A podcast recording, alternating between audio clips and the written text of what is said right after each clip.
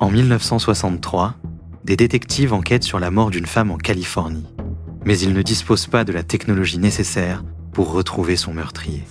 Il leur faudra près de 30 ans pour faire parler les empreintes digitales sur la scène de crime. Pour un homicide commis dans le Vermont, les policiers ont un suspect mais ne trouvent pas de preuves concrètes pour le faire inculper. Seule l'empreinte marquée de sang sur l'arme du crime peut les aider. Dans une autre affaire, des traces de doigts laissées sur un sac à ordures sont les seuls indices sur l'identité d'un tueur en série. Identifier des personnes par leurs empreintes digitales devient une arme redoutable pour confronter des criminels et résoudre des affaires compliquées. Vous écoutez L'empreinte digitale, nouvelle science exacte, première partie.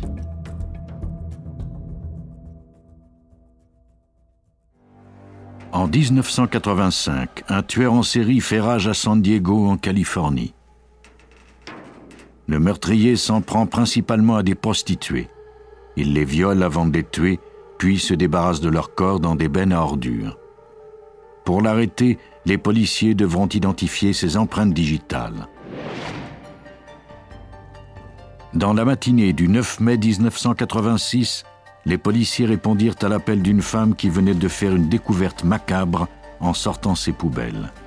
C'était la dernière victime du tueur. À leur arrivée sur les lieux, la scène avait déjà quelque chose de familier. Le corps avait été abandonné dans la benne à ordures, mais cette fois-ci, le meurtrier l'avait enveloppé dans deux sacs à ordures retenus par du ruban adhésif. Après avoir déposé le corps, il l'avait dissimulé avec une couverture. Les détectives du service des homicides se rendirent sur les lieux pour faire enquête pendant que le service d'urgence récupérait le corps. La victime était Joanne Sweets, une prostituée. Elle avait été violée et étranglée. Elle avait des côtes cassées. Cela correspondait au modus operandi du tueur. Parviendrait-il à confondre les policiers encore une fois? Le cas serait difficile à résoudre. Comme la plupart des victimes étaient des prostituées, les meurtres n'étaient pas toujours signalés. De plus, les rares témoins dont on pouvait disposer n'étaient pas toujours crédibles. Cette fois, les détectives trouvèrent une empreinte digitale sur la benne à ordures.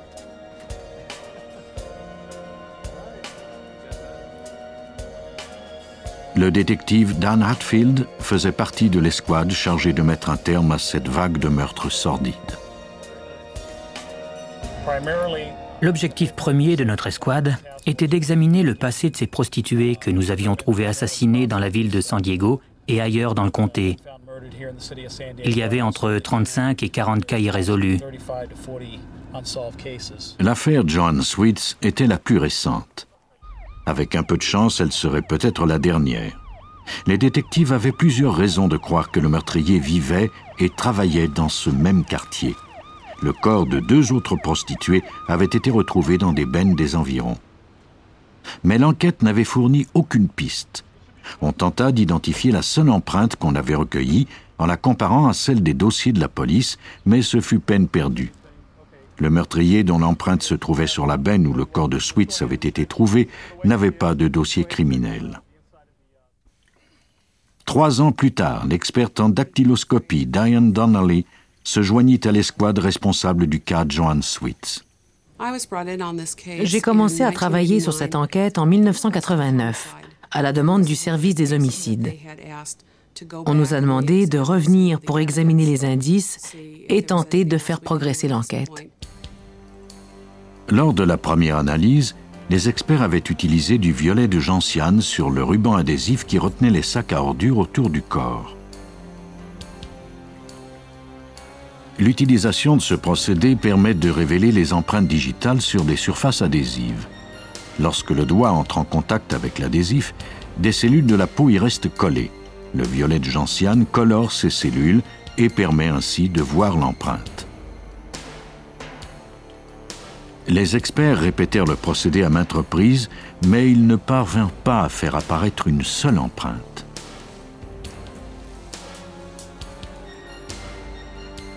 Peu de temps après son arrivée au sein de l'escouade, Donnelly et ses collègues de la police de San Diego eurent un coup de chance. Un nouveau programme informatique leur permit de reprendre l'analyse comparée de l'empreinte de la benne et de celles des dossiers de la police. On trouva finalement un suspect. Les empreintes appartenaient à un homme du nom de Brian Morris Jones. Au moment où les meurtres de San Diego avaient été perpétrés, Jones n'avait pas encore de dossier criminel et ses empreintes n'étaient pas fichées.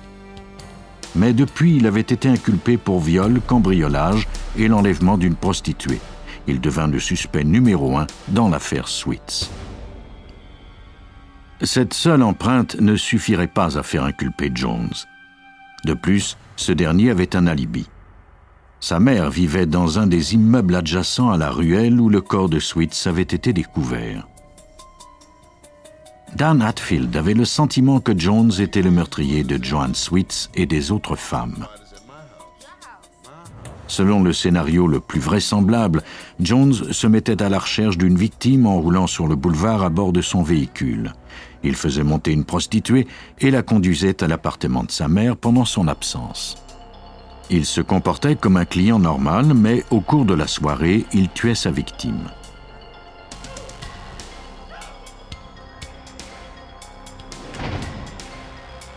Ensuite, il l'enveloppait et transportait son corps jusqu'à une benne où il s'en débarrassait comme s'il s'agissait d'ordures. Jones était toujours en prison pour des crimes de moindre importance. Il serait éligible à la libération conditionnelle dans dix ans. Si Hadfield prouvait son implication dans le meurtre de Joan Sweets, il ne sortirait plus jamais de prison. Au moment où je faisais l'enquête sur ces cas, j'avais l'intuition qu'il y avait des empreintes sur les sacs à ordures, mais que nous ne faisions pas appel à la bonne technique d'analyse. J'en ai parlé un peu partout, et notamment au FBI.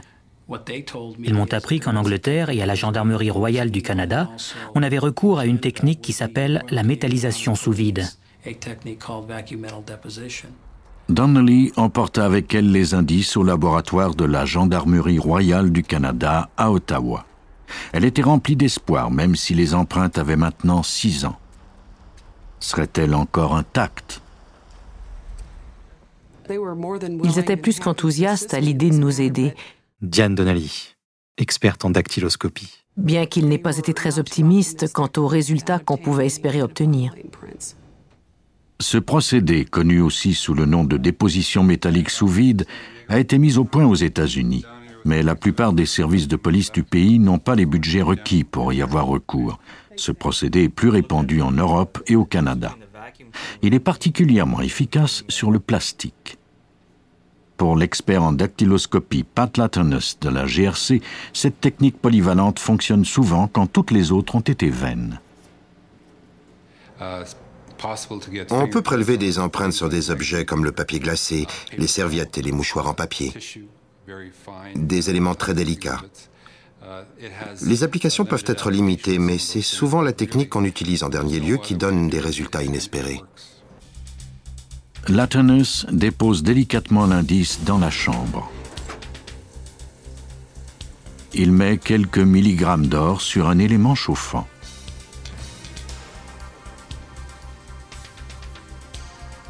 Une fois la chambre fermée hermétiquement, il active une pompe pour en retirer l'air. On chauffe ensuite l'or, ce qui a pour effet de le faire fondre. Le métal se liquéfie puis entre en ébullition. La vapeur ainsi créée se condense ensuite sur l'objet à l'intérieur de la chambre.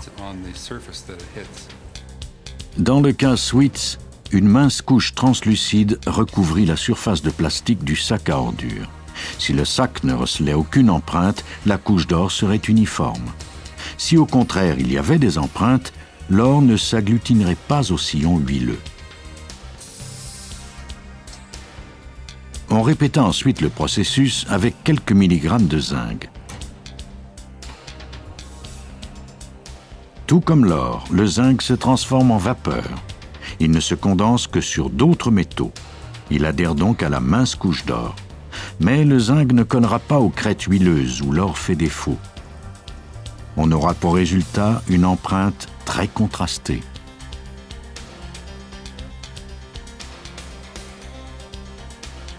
On retira les sacs de la chambre et on les examina. C'était un moment crucial. Après six ans d'attente, les empreintes étaient maintenant visibles. L'enquête allait enfin sortir de l'impasse. Les empreintes révélées sur les sacs à ordures correspondaient à celles de Brian Morris Jones. Le procédé de la GRC avait enfin permis à Hatfield et Donnelly d'établir un lien entre le suspect et le meurtre. Nous disposions enfin de l'argument massu que nous espérions. Les empreintes digitales, prélevées à même les sacs à ordures, correspondaient à celles de Brian Jones sans l'ombre d'un doute. Il ne pouvait le nier d'aucune façon. C'était la preuve dont nous avions besoin. En 1996, Brian Morris Jones comparut devant la Cour de l'État de Californie pour le meurtre de Joan Switz. Il fut jugé coupable et condamné à mort. Le développement de la science a permis de résoudre un cas qui semblait sans réponse. Dans l'affaire Brian Morris Jones, la métallisation sous vide a permis d'obtenir ses empreintes et de le faire inculper. Mais c'est grâce à un ordinateur qu'on a initialement identifié ce suspect. Dans un autre cas en Californie, les détectives auraient également recours à un ordinateur pour retrouver la piste d'un meurtrier perdu 30 ans plus tôt. Le 2 octobre 1963, Tora Rose passait une soirée paisible dans son appartement de Hollywood. Elle y habitait depuis seulement un mois après s'être séparée de son mari. Elle s'habituait graduellement à sa nouvelle vie. Tora était serveuse. Lorsqu'elle ne travaillait pas, elle était seule la plupart du temps. L'appartement était situé au rez-de-chaussée dans un quartier considéré comme sécuritaire.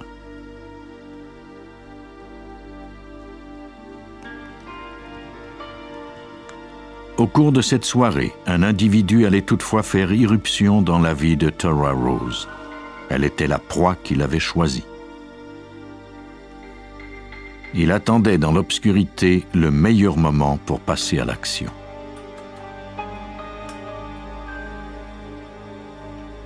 Lorsqu'elle éteignit les lumières, il était prêt. Après que Tora se soit endormie, il força la fenêtre au-dessus de l'évier de la cuisine et se glissa dans l'appartement.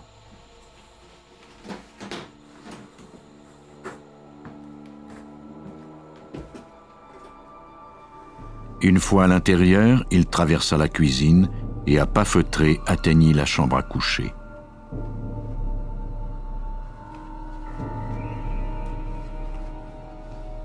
Il passa alors à l'attaque.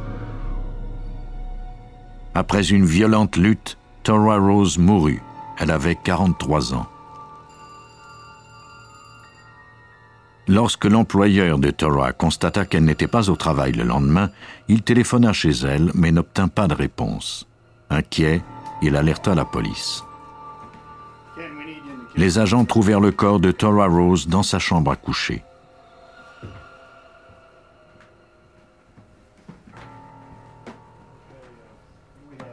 Les enquêteurs interrogèrent les voisins, mais personne n'avait vu qui que ce soit entrer ou quitter l'appartement de Tora, ni entendu le moindre bruit.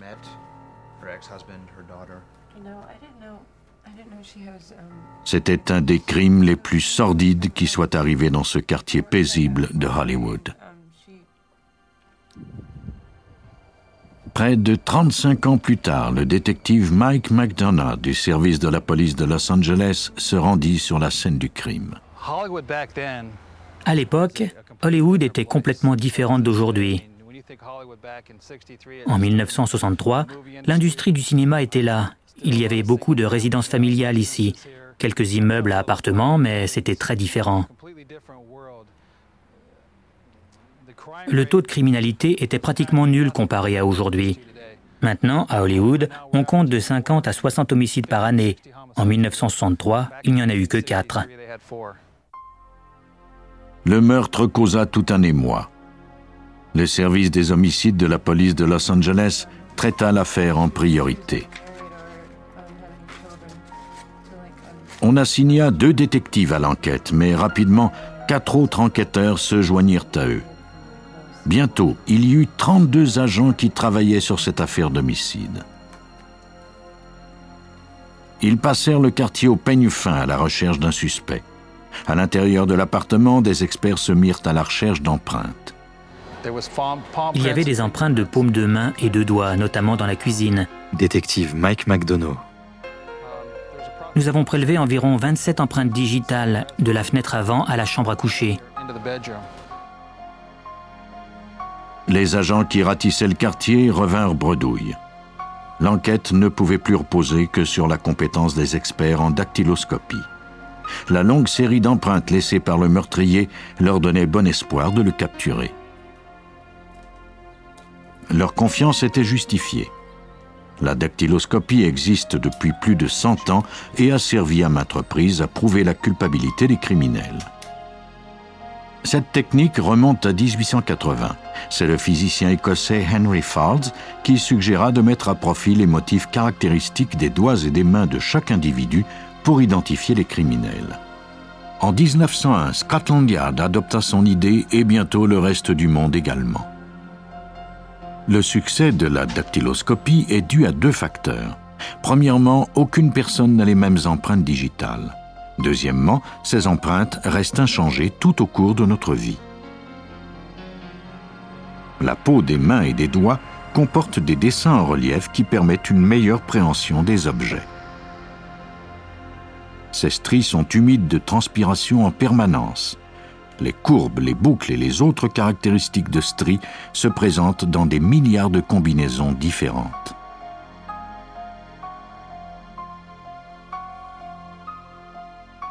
Sur la scène d'un crime, le coupable peut laisser des empreintes s'il touche du sang, de la graisse ou toute autre substance de couleur foncée.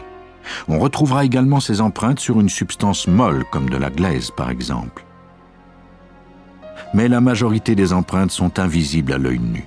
Elles sont constituées de 98% de transpiration et de 2% d'huile corporelle. On les laisse pratiquement sur tout ce qu'on touche. Comme la pellicule d'une caméra, elles doivent être développées pour être vues. Les experts en dactyloscopie du laboratoire de la police de Los Angeles se sont toujours servis de poudre pour faire apparaître ces empreintes. C'est l'une des méthodes les plus courantes et les plus efficaces. On applique cette poudre légèrement à l'aide d'un pinceau en poil de chameau. La poudre adhère à l'humidité de l'empreinte et fournit ainsi une image très détaillée. Ensuite, l'expert prélève l'empreinte à l'aide d'un ruban adhésif transparent et la colle sur une carte en y ajoutant ses initiales, la date et l'endroit où l'empreinte a été prélevée. Cette information est d'une importance capitale car il n'est pas rare qu'on la présente en cours. Après avoir prélevé les empreintes des paumes de main et de doigts dans l'appartement de Tora Rose à Hollywood, les experts devaient s'assurer qu'elles provenaient bien du meurtrier. On ne peut ignorer la possibilité que ces empreintes puissent appartenir à une connaissance de la victime. Les détectives obtinrent les empreintes de toutes les personnes en contact avec Tora Rose. Ils ont retrouvé ces gens dans les restaurants, les endroits où elles travaillaient, et ils ont obtenu les empreintes de tous les employés.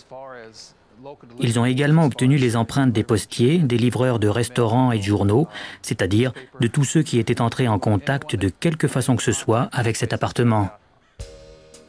Après avoir comparé les empreintes de ces personnes et les avoir éliminées, il ne restait plus qu'une possibilité. Elles avaient vraisemblablement été laissées par le meurtrier. On pouvait maintenant les envoyer au laboratoire pour que des experts les examinent et les comparent aux empreintes déjà fichées. Aux États-Unis, les policiers doivent recueillir les empreintes de tous les individus qui ont commis un délit, même si ce délit est mineur. Ces empreintes sont répertoriées et parfois envoyées dans les autres services de police. Si l'individu commet un autre crime, on pourra dès lors comparer ces empreintes à celles de la scène du crime. La méthode traditionnelle pour prendre des empreintes consiste à appliquer de l'encre sur les doigts puis de les presser sur une carte sur laquelle on ajoute ensuite le nom de la personne et sa description physique. Le document est classé avec les autres cartes d'empreintes digitales. Depuis quelques années, certains services de police se sont mis à numériser les empreintes digitales. L'image numérisée peut ainsi être introduite dans les bases de données. Le rayon lumineux a remplacé l'encre. Mais quelle que soit la méthode, le travail ne commence vraiment que lorsque l'expert en dactyloscopie compare les empreintes laissées sur la scène d'un crime à celles de la base de données de la police. La comparaison des empreintes n'a pas vraiment changé depuis 1963. Les experts doivent rechercher des caractéristiques communes. Les crêtes papillaires des doigts et des mains forment des arcs, des boucles et des spirales. Parfois, ces lignes s'arrêtent brusquement, d'autres fois elles se dédoublent. Les experts examinent toutes ces particularités lors de l'identification. S'ils trouvent suffisamment de points communs, ils savent alors qu'ils sont en présence des empreintes d'un même individu. Dans l'affaire Tora Rose, les détectives de Los Angeles examinèrent toutes les empreintes de leur base de données. Lorsqu'ils eurent constaté qu'aucune d'entre elles ne correspondait à celle de l'appartement, ils dépêchèrent l'un de leurs experts à Sacramento, la capitale de l'État, pour élargir le champ de recherche. Ce dernier fouilla dans chaque dossier, examinant pas moins de 30 000 empreintes digitales. Malheureusement, ces recherches se révélèrent inutiles. C'est incroyable le nombre d'heures qu'ils ont pu mettre sur cette enquête. Cela représente plusieurs milliers de fois ce que nous investissons aujourd'hui en termes de temps. Et malgré tout, ils n'ont pas trouvé de suspect. Même si le meurtrier avait laissé de nombreuses empreintes sur la scène, les détectives n'avaient pas pu trouver un suspect. L'enquête dut être abandonnée. Le meurtrier de Tora Rose était toujours en liberté.